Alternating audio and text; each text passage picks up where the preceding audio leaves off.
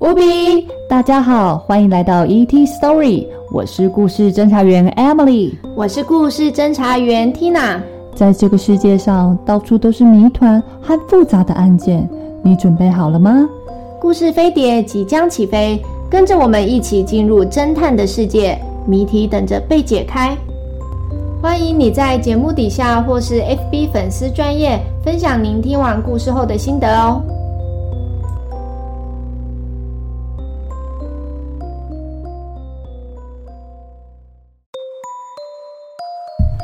第十一章，窃听。上一集，侦探小组决定分头进行，请亚明去找报道第一起自杀事件的记者阿里斯提德。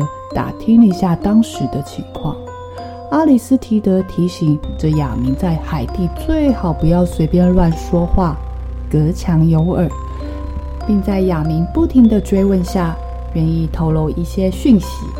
另一边，桑德拉和马里奥来到了实验室，实验室的门这次依然没有锁。桑德拉和马里奥直接推门进去，大声喊：“奥托叔叔！”没有人回答。当他们走进去时，听见有声响，门没有关。听见奥托叔叔很生气的声音：“我越来越受不了你们做事的方式了，雷内。我这可不是什么慈善机构。如果你们对我支付的酬劳不满意的话，可以直接走人啊。你们也很清楚。”我付的可比当初说好的还要多呢。卡斯特拉的火气不小的回应着：“这根本不是钱的问题，是因为现在我们所掌握的致命机密，而且现在我们也开始收到这些人偶了。”雷内也跟着回应说：“趁我们还没有露像劳尔·萨梅迪一样，我们去电视台把一切都公布出来吧。两起自杀案件已经表明。”他，他真的发生了！你在研究魔法之前，应该先告诉我们的。奥托狠狠地回道：“你们怎么能如此忘恩负义？我是在用我的知识拯救你们的人民，你们的生命啊！”卡斯特拉回应着说：“刚开始的时候，我们对您的理论深信不疑。”但现在有人接连出事，而我们却对此一无所知。如果我们现在不停手的话，早晚都会出事的。要么你按照我们说的做，不然我就对外公布你已经找到了剩余的部分。桑德拉和马里奥互看了一眼，两个人的想法一致，这是在敲诈。奥托叔叔恳求地说着：“我们再好好谈谈吧。”距离我的目标只差一步了，这么做太疯狂了！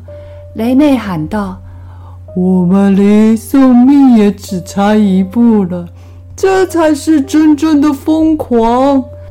马里奥拍死了钉在自己腿上的蚊子，手肘却不小心撞到了门。实验室的门吱吱呀呀的打开了，有脚步朝着他们过来了。真该死！马里奥骂了一句，一个影子罩住了他和桑德拉，是奥托叔叔。你们在这里做什么啊？你们偷听到了什么？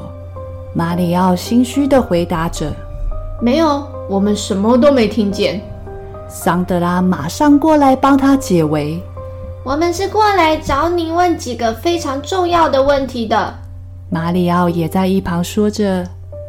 发生了非常危险的事，奥托叔叔，我们得和你谈谈。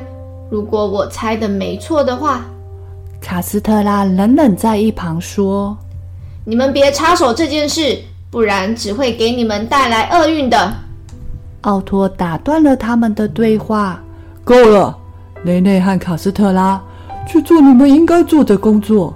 还有马里奥，你们两个别再用你们的故事来逼疯我们了。”他说完话，便狠狠地摔上门，把桑德拉和马里奥关在了门外面。桑德拉问马里奥：“你怎么看卡斯特拉和雷内？”马里奥想了一下，回答：“他们肯定知道有什么关于奥托叔叔发现的事。桑德拉接着说：“他们也收到了一样的人偶吗？”马里奥思考了一下，回答：“也许只是扰乱视线的烟雾弹。你也看见奥托叔叔了，他现在的情况一天比一天糟糕，窒息，心跳过快。”桑德拉回应着说：“钱在这个事件里肯定也扮演了重要的角色。或许你叔叔和他人还有什么过节？”马里奥顺着桑德拉的想法继续说了下去：“你是说和那个劳尔萨梅迪也有过节的人吗？”桑德拉思考着，并说着：“也许是他们的大学同学或是同事。”这两个人知道的太多了，所以被灭口了。马里奥眼神散发出一副他想到什么，并说着：“我有个想法，虽然危险了点，但这是我们能找到线索的唯一机会了。”桑德拉一看到他的表情，就知道马里奥的计划是什么了。他想了一下，并说着：“这太危险了吧！”如果我们被发现的话，那马里奥点了点头，回答：“嗯，但我们没有别的选择了。”想知道发生什么事，敬请期待下周第十二章《最后的警告》。